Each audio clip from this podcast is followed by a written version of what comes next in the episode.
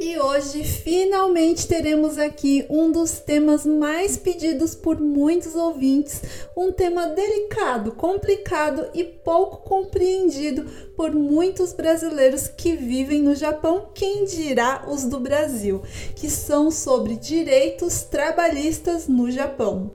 Quer saber se no Japão tem licença luto, maternidade, férias, sindicato e muito mais? Então pegue sua dose de pílula vermelha e vem comigo descobrir a realidade do país tão famoso pela excelência.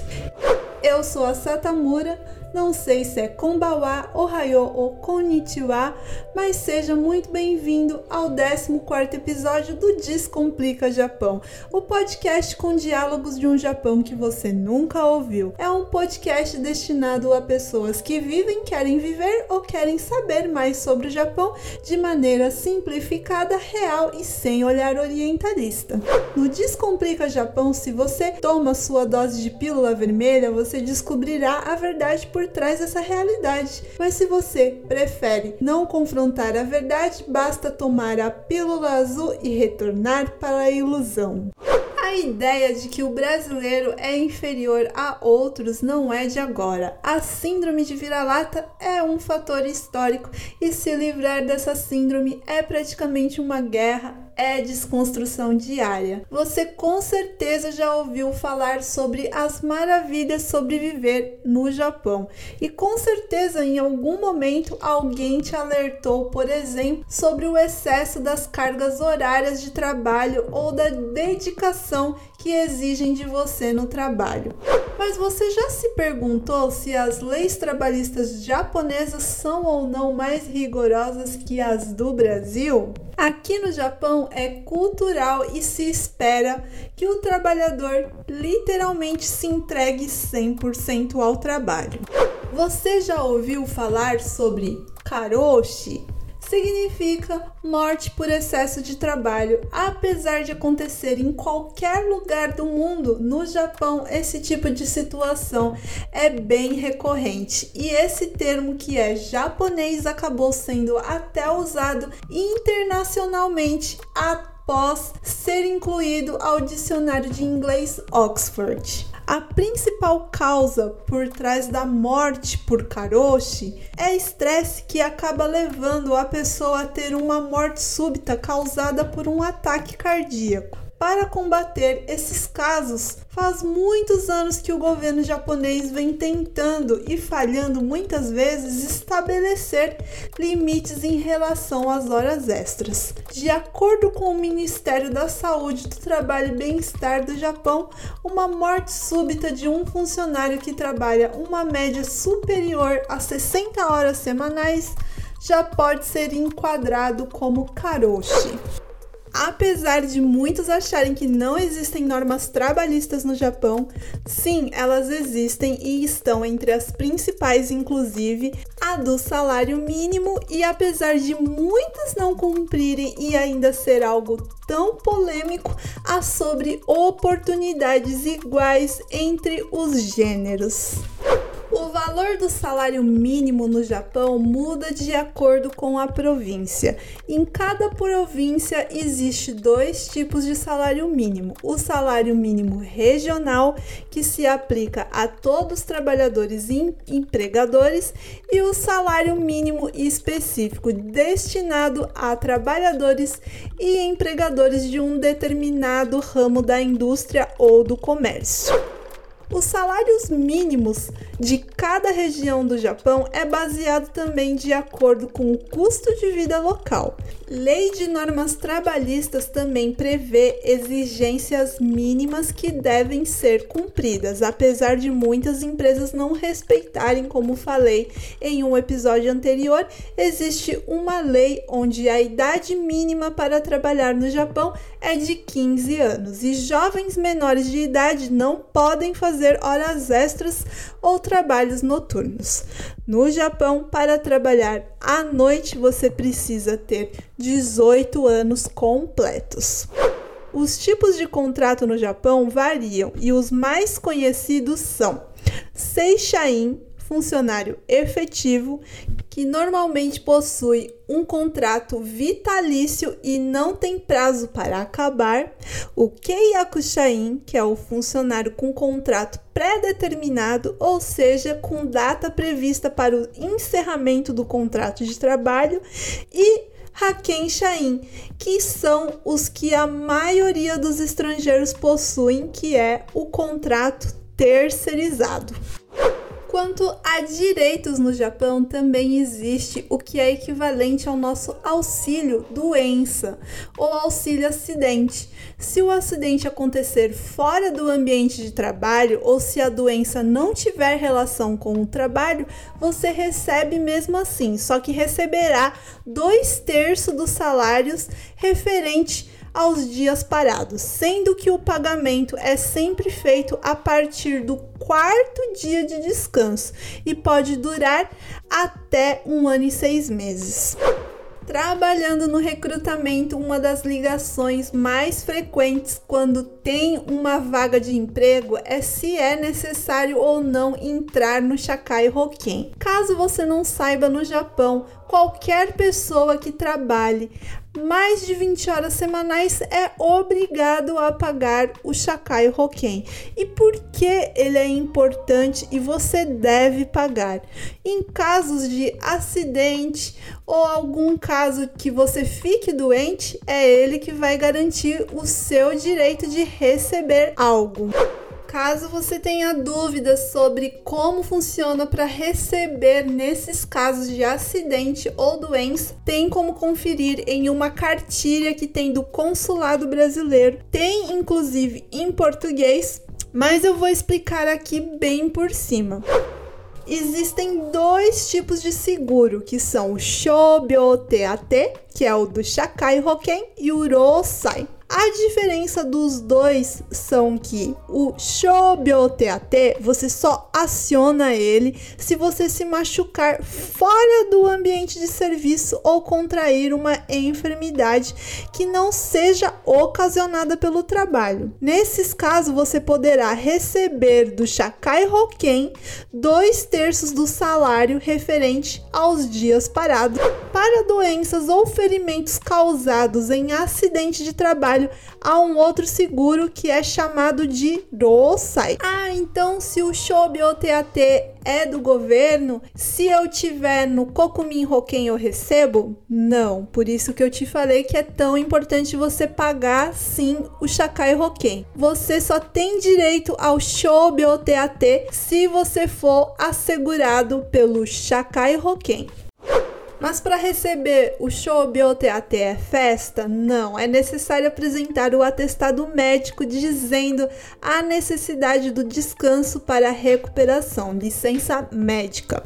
Eu já falei anteriormente, mas eu vou ressaltar: o show BioTAT ele só é pago a partir do quarto dia, então os três primeiros dias que você tiver de licença, você não recebe.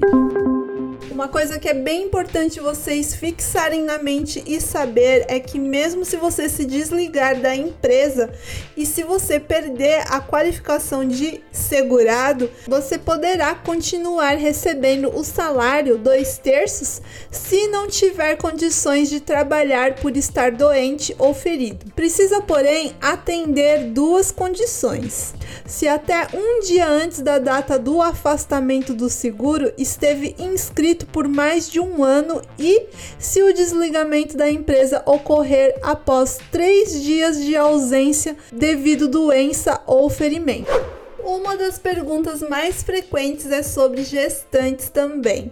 A lei de igualdade entre homens e mulheres é clara. A gravidez jamais pode ser um motivo para demissão de uma funcionária. A trabalhadora gestante tem o direito de não trabalhar em período noturno, nem dias de folga e não pode fazer horas extras, e nem executar atividades perigosas ou manusear cargas pesadas. Além disso, aqui também tem auxílio parto, auxílio maternidade, licença maternidade, paternidade para cuidar de filho menor que um ano. Mas infelizmente, o que mais existem são empresas que demitem essa funcionária alegando outros motivos, como por exemplo, queda de produção para não deixar claro que foi uma demissão devido à gravidez. Outra coisa que é bem diferente do Brasil são as férias. Aqui não tem 20 dias ou um mês, não. As férias são concedidas a funcionários desde que eles tenham trabalhado mais de seis meses contínuos. O período de férias é 10 dias e é acrescentado um dia a cada ano de trabalho durante o período de até dois anos e seis meses. A partir de três anos e seis meses, mais dois dias a cada ano. Podem ser solicitadas até dois anos e se isso não acontecer, você vai perdendo esses dias. E por incrível que pareça, muitos acabam não tirando esses dias por não querer atrapalhar a empresa, apesar de ser um direito. Tanto que uma das últimas atualizações que ocorreu relacionada a trabalho aqui no Japão é que é obrigatório um funcionário tirar no mínimo cinco dias anuais dessas férias. E ao contrário do Brasil, que o descanso é visto como algo necessário, aqui a maioria tira um dia de cada vez e não dias consecutivos com receio de atrapalhar a empresa. Uma outra observação que você deve ficar atento é que para receber esse direito de férias remuneradas, o funcionário não pode ter faltado ao trabalho mais que 20%. A carga horária no Japão é de 8 horas diárias ou 40 horas semanais, excluindo os horários de intervalos. Pequenos comércios com menos de 10 funcionários podem estabelecer jornada de 44 horas semanais. Para trabalhos com mais de 6 horas por dia, o intervalo mínimo é de 45 minutos. Para jornada de 8 horas, o intervalo deverá ser 1 hora. Quanto às horas extras, a legislação japonesa estabelece um limite para realização de horas extras por um funcionário, podendo ser de no máximo de 360 horas por ano. O adicional de horas extras varia de 25 a 60%. A lei determina também que, se o empregador quiser que o funcionário trabalhe nos dias previamente considerados como folga, deve avisá-lo com antecedência e pagar o adicional de 35%. O funcionário poderá compensar esses dias de trabalho folgando em um dia normal. Neste caso, porém, não será pago o adicional. É considerado trabalho noturno no Japão trabalhos das 22 até as 5 horas da manhã do dia seguinte. Nesse horário deve haver um adicional noturno de 25% a cada hora, assim como também deve haver esse acréscimo nas horas extras. E como de costume, para vocês absorverem melhor esse conteúdo, eu vou trazer um convidado para conversar um pouco com vocês sobre direitos trabalhistas no Japão. Primeiramente, muito obrigado por participar. Comece se apresentando e contando um pouco sobre você para os nossos ouvintes conhecer você um pouco melhor. Olá, sou Flávio da empreiteira Beltec, tenho 30 anos de Japão, Fui criado é, no Japão, estudei na, em escola japonesa. Hoje eu trabalho é, na Beltec há, vai fazer 10 anos e hoje eu cuido da parte administrativa e dando suporte em serviços gerais. Tem como tirar licença de luto nas fábricas aqui no Japão? A licença por luto não existe uma lei que define a quantidade de dias. Porém, a maioria das empresas é, tem essa licença né, na, a considerar e para casos de perda de, de familiares, no caso de primeiro grau, geralmente é uma semana. E para casos de segundo grau ou, ou mais, é, é muitos casos de 4 a 5 dias. Porém, não existe uma regra para isso. Então, é, eu acho que é muito de o funcionário conversar bem com a fábrica, né? Porque depende muito da situação, é, pode demorar mais, é, tanto quanto nos, nos trâmites que a pessoa tem que fazer, como é, na parte emocional da pessoa. Então, é, eu acredito que seria mais é, questão de conversar bem com a fábrica para que é, não haja mal entendido. Os direitos trabalhistas de imigrantes são diferentes dos direitos trabalhistas de japoneses? Os direitos variam de acordo com o tipo de contrato ou de nacionalidade? Os direitos trabalhistas é igual para todos os trabalhadores. Você sendo imigrante ou japonês, os direitos são iguais. O que faz a diferença seria a empresa que você trabalha e o tipo de contrato. Muitas pessoas acabam confundindo a parte da lei com as, é, os direitos que tem na, na fábrica, que a fábrica que você trabalha está oferecendo.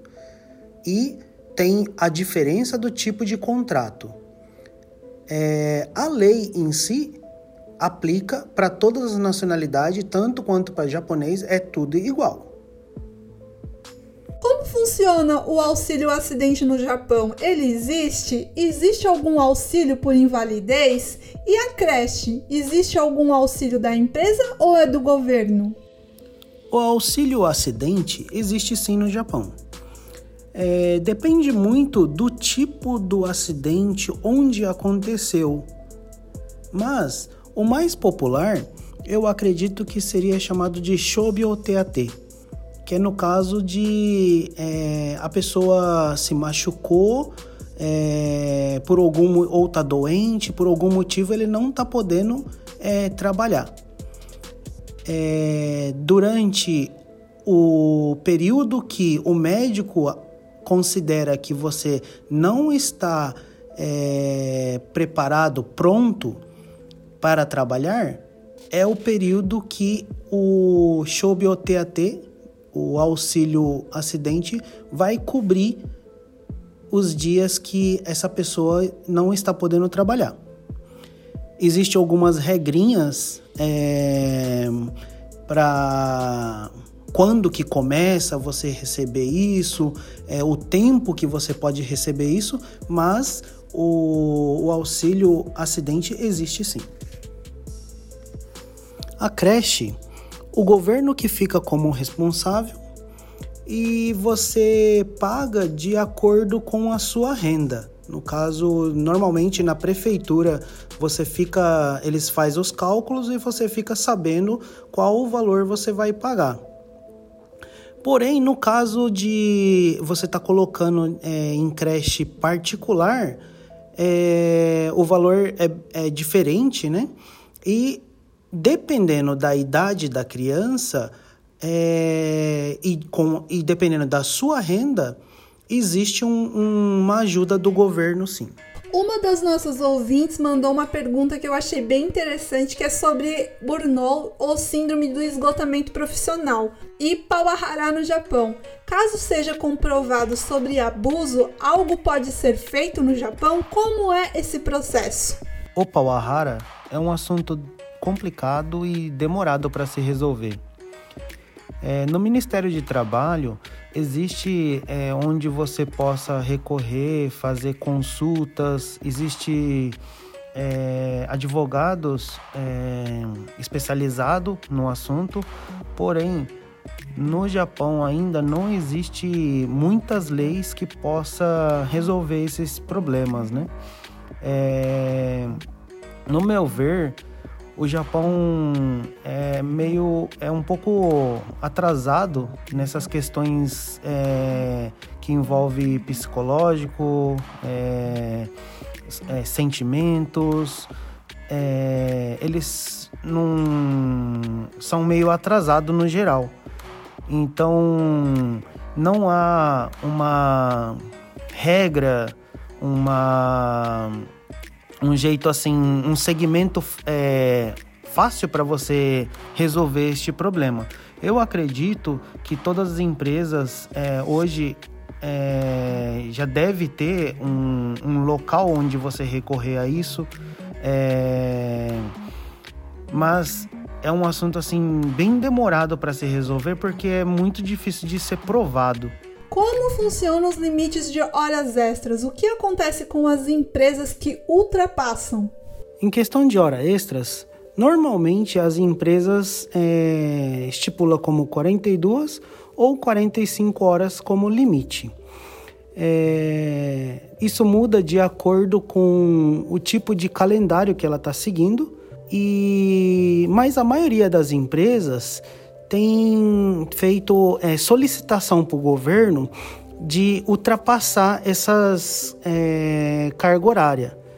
Então, por exemplo, isso muda de acordo é, de empresa para empresa, né? Por exemplo, na Beltec nós temos o pedido de até 100 horas, porque em alguns meses é, do ano existem empresas nossas que acaba fazendo bastante hora extras.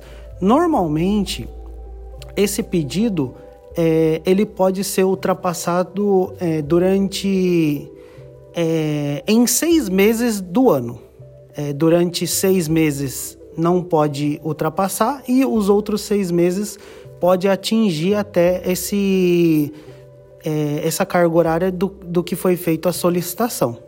Não há uma punição para o funcionário e punição para para a empresa em si não tem, mas eles caso passa, ultrapassa, né, desses números, eles pedem para que a empresa é, encaminhe o funcionário para uma avaliação é, de um médico especializado e, obviamente, com a empresa teria que pagar esses custos e o que pode acontecer, no caso de uma empreiteira, pode afetar é, na, na renovação do, da licença por poder fazer empreiteira, com, trabalhar como empreiteira, né? Mas não há uma punição clara é, neste caso.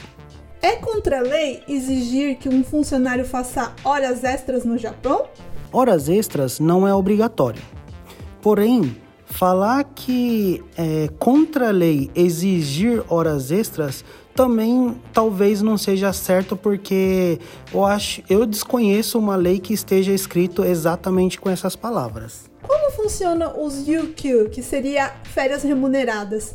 Existe uma regra que muda de empresa para empresa ou ela é igual para todas as empresas? UQ é um direito do funcionário independente do quanto tempo, quantas horas é, a pessoa trabalhe, é, existe uma avaliação e é, uma quantidade de dias que tem que ser fornecida a essas pessoas. E a lei estipula o mínimo. Por exemplo, quando a pessoa completa seis meses trabalhando por é, oito horas diariamente, o mínimo é 10 dias de UQ. Existe diferença de empresa para empresa se for para pagar mais do que isso. Menos é, não pode. Uma empresa pode mandar embora uma mulher grávida? Em questão da gravidez, a lei não permite que a gravidez é, seja o motivo do encerramento do contrato. E durante é, um ano pós-parto, é, segue a mesma regra. Como funcionam os feriados? Por que a maioria das empresas trabalham em feriados? Aqui no Japão, é permitido que cada empresa crie o seu próprio calendário anual. Por isso, é, existe empresa que prefere criar o próprio, tem empresas que seguem o calendário normal. Essa é a diferença entre empresas que trabalham em feriados, no, calen é, normal, no calendário normal, sendo um dia vermelho, e existe empresas que folga nesses dias. E esse foi o Flávio, mais conhecido como Pom aqui na Beltec. E por falar na Beltec, não se esqueçam que ela é nossa patrocinadora. Para quem ainda não conhece a Beltec, a Beltec é uma terceirizada que emprega estrangeiros há mais de 30 anos no Japão. Caso você esteja procurando empregos em Aichi ou Mieken, basta acessar as redes sociais da Beltec e clicar em Cadastre-se. Todas as perguntas que eu fiz hoje ao Flávio foram dúvidas que vocês me enviaram através do Twitter e do Instagram. Muito obrigada pela cooperação e pela participação de vocês. E é isso. Por hoje eu vou ficando por aqui. Eu espero que vocês tenham gostado desse episódio que tenha sido esclarecedor. Continue enviando feedback, sugestão e tudo mais. É sempre muito bom poder responder e esclarecer a dúvida de vocês aqui. E é isso. Kite kurete arigato. Mata né?